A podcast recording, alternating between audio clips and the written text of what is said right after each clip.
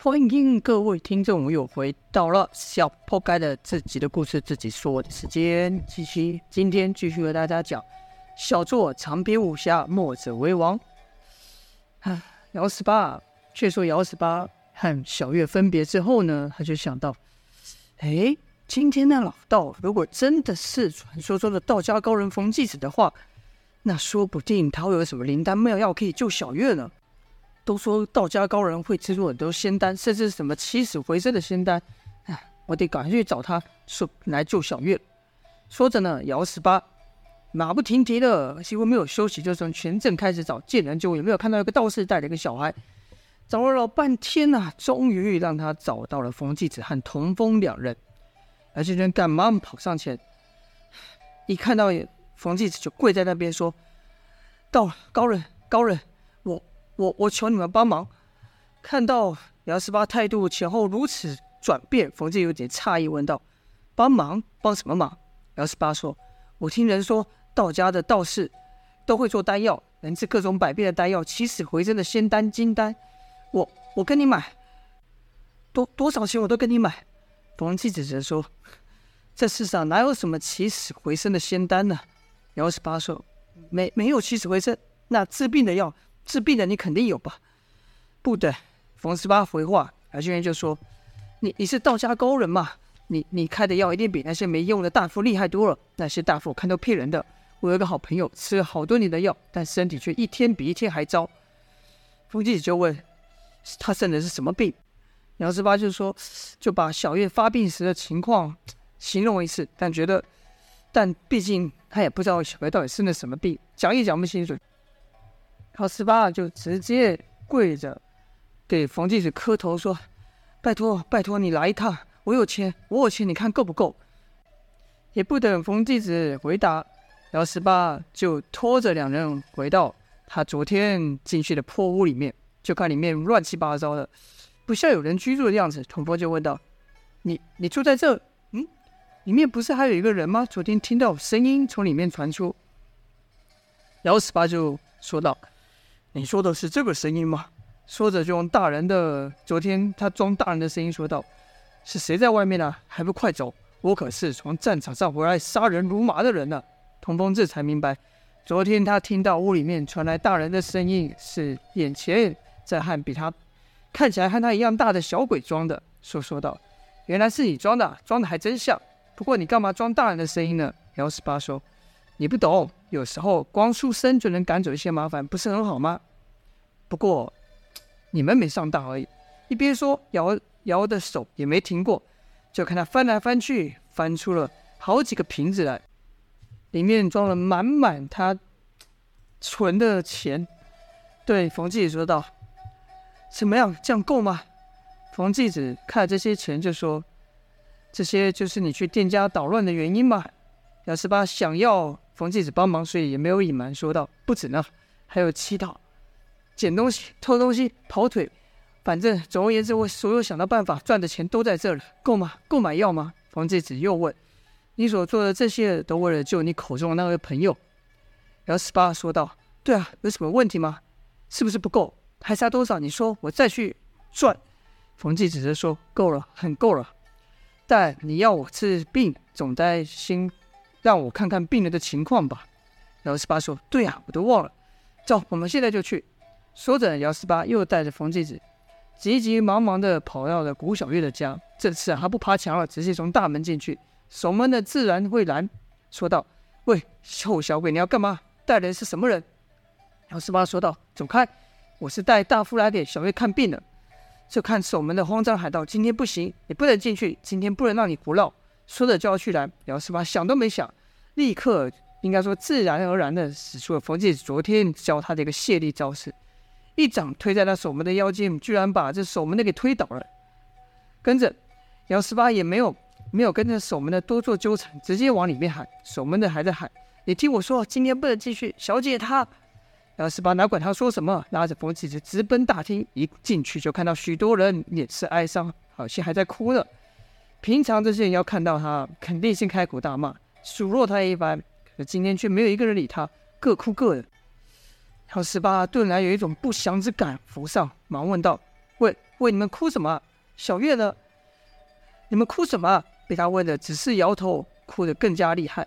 姚十八心里着急啊，又问道：“喂，说话啊！喂！”那人只是不答。问着问着，连姚十八自己都急出了泪来。此时守门的也赶来，他抓住了辽，说道：“今天当我求你了，今天不要来闹。”姚十八问道：“那你快告诉我，他们哭什么？”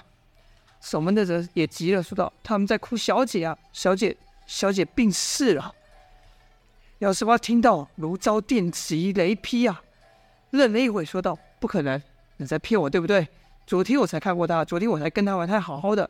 今天我带了大夫，不，不是大夫，他是神医，他是道家的高人神医。我今天真不是来闹的，这高人是给小月来治病的。你，你带我去见小月吧。”守门的见姚十八死缠烂打，就是不听，一个巴掌啪的一下用力打下去，说道：“我求你今天别闹了我的小祖宗。”姚十八这次却不闪避，啪的一下受了这一掌，但他毫无感觉般的哀求道：“不可能，小月没事的，你让我再看一眼，小月不可能会死的。”这时，有一中年人出来说道：“放开他吧。”那守门的才住手，放了姚十八，说道：“老爷。”这中年人不是别人呐、啊，正是古小月的爹呀、啊！就跟那狼爷爷哭着红肿，像是哭了整夜。姚十八一看到古老爷，马上说道：“古老爷，这次我真不是来胡闹。你看我带了人来，这是道家的高人，他叫冯继子，很有名的，他是神医呀，你肯定有听过吧？要是以前呐、啊，但凡听到……”应该说，古老爷但凡听到有大夫能治小月的病，必是热情款待。但现在他只是对冯继子微微一欠身，说道：“多谢道人来这一趟。”听古老爷这样说，姚十八更觉得不妙，直接跪了下来，说道：“古大人，求你，求你让我见小月一面吧。”这古老爷呢，赶忙把姚扶起来，说道：“我知道你和小月很好，好吧，我就带你去见他一面吧。”说着呢，便领着三人朝内屋走去。就看一厢房内外站了好多的仆门，见到古大人来，便屈前说道：“老爷，老爷，你刚走，夫人就哭晕过去了。”古老爷赶忙进屋，看一个妇女趴在床边，一手还紧握着小月。此女呢，此妇人自然是小月的母亲呐。古老爷把夫人抱起，忙问道：“没事吧，夫人？没事吧？”冯继子呢，则走上前，替古夫人一把脉，说道：“夫人只是伤心过度，加上夜夜未进食，体力不支晕过去而已，休息一下便好。”古老爷道：“是，小月就这样走，谁能接受呢？不过每次看她发病时那咬牙痛苦的样子，我又希望她能早点解脱，少受病魔的折磨。”冯继子则说：“死是生的另外一种。”小姐今日没了病痛，回归于大自然之中，未必不是一场解脱啊。但毕竟不是每个人都像冯继子跟道佛道家修炼修道之人，把生死看得如此淡然。古老爷一手轻轻摸着小月的脸，那神情说有多……唉，凄哀就有多凄哀啊！姚十八只看着躺在床上闭着眼睛的小月，喃喃地说道：“起来啊，小月。”起来！可是喊了几次，小月都没有反应。姚十八继续说：“你你不可能这么简单就被病魔打败的。你是古小月啊！你说过要去完成你的传奇，让说出的传颂。古小月传奇，你忘了吗？起来呀！我求你起来呀！你不是说每次你都能挺过去的吗？怎么这次就不行了？”姚十八说的声音不大可字字真切，即便是铁石心肠的人哭听了也要流泪。童风虽然不认识小月，但听到此也忍不住哭了下来。古老爷子说：“十八，小月很高兴交你这个朋友，在他，在他，在他毕业之前都还说着喊着你的名字呢。他走了，他以后不用再受病魔的折病痛的折磨了。”古老爷们想说小月走得很安详，可是看到小月手背上还留着那触目惊心，因为病发时那痛苦自己抓伤的血。这走的安详一词就说不下去了。姚十八则又立刻对冯继子哀求道：“你你有起死回生的方法吧？你有救命的仙丹灵药金丹吧？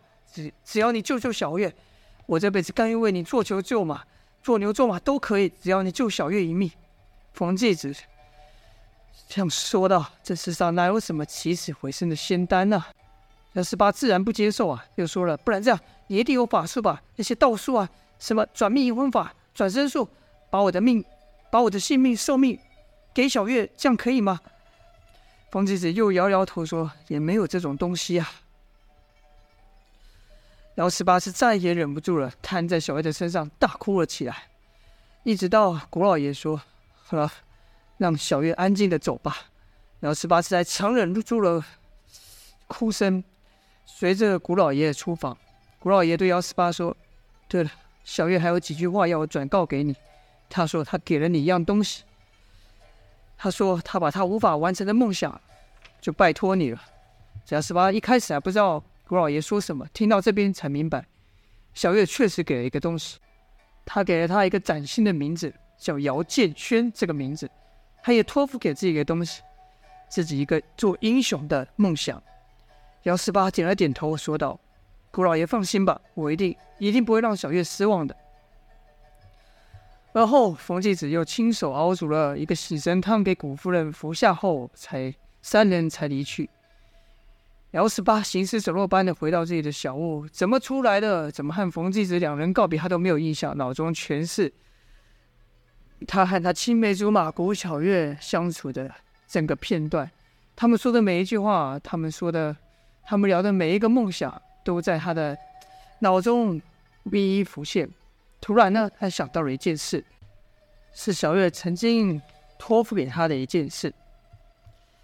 转过日来，在镇上最热闹的地方，突然有钱从天而降，就有人喊道：“天上掉钱了！天上掉钱了！快来捡啊！”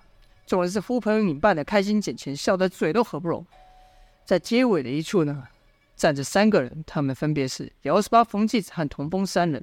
看着这一幕，姚十八心里想的是小月于不久前托付给他的话。当时他不明白小月为什么要这么说，现在他才知道啊，原来小月早就预料自己活不久了，所以一向乐观的他才会说：如果哪一天我死了，我可不要那种哭哭啼啼的场面，我要笑，我要大家都笑。姚十八当时不解，说道：“为什么呢？”小月说：“耶我只不过是在人间呐、大意输掉了一场，到阴间我肯定会赢回来。你们不帮我呐喊祝贺，在那边哭哭啼啼，我气势不都被你们哭光了吗？我怎么赢呢？还有啊，如果哪一天不在了，我可不允许你在这个破镇多留一天。”小十八就说了：“奇怪，你你要不在，人都死了，还管我这么多干嘛？”小月说：“我是你唯一的朋友，我不管你，谁管你啊？”姚十八子说：“好，好，好，那主要为什么？告诉我为什么吧？为什么要我离开吧？”小月说：“因为我听说人死了马上就会变丑，我不想看到你，你，我不想让你看到我变丑的样子。”而此刻呢，大家的确在笑，而且却而且笑得很开心。姚十八心里想：这下总算是完成了小月托付给他的一件事吧。街上的人捡捡捡的开心，都在笑啊！但姚十八的眼泪却哗啦啦忍不住的往下流。童风则问道：“这么多钱就这样没了，你不会舍不得吗？这些都是你辛苦赚来的吧？”姚十八说：“不会，那本来就是存起来帮小月治病的。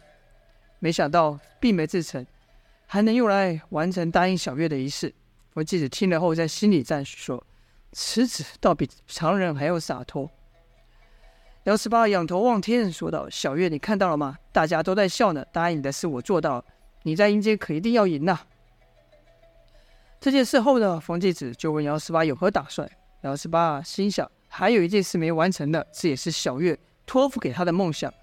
原本呐、对姚十八来说是件不可能实现的事，但现在，说书人口中的传奇人物、道家高人、道家三杰之一的冯继子就在眼前。可只要跟着这个道人，自己肯定能学到一身本事。到时候再去江湖闯荡一番，让小月赐给他，帮他改了这姚建轩的名字，名扬天下，这才算真正实现了与小月的约定。想到此，他不禁想到了：莫非这冥冥中一切都是小月的安排吗？于是，姚十八就对冯继子问道：“也不是说我是金子吗？那你收我为徒吧。”冯继子一愣。在当时这个年代，拜师讲究可多了，哪有像姚十八这样张口就问的？但冯继子却不在意，毕竟他也不是世俗之人呐、就听冯继子哈哈大笑，说道：“好啊，那我就带上你吧。”至此呢，我们本书的两大男主角都正式登场了。之后会有什么样的际遇呢？就请各位继续听下去啦。这边呢，因为是用说的，所以简单的讲重点，再把这个我们的男主角跟他一些背景呢交代过去。的细节呢，会在这个文字版的小说有比较多一点，所以有兴趣的话可以看文字版的。那简介也放在哎，不是文字版的网址也放在简介里面了。好了，今天就说到这边啦，感谢。各位的收听，感谢各位喜还喜欢这个时候这个年代还喜欢听武侠小说。好了，谢谢大家了，今天就说到这边，下播。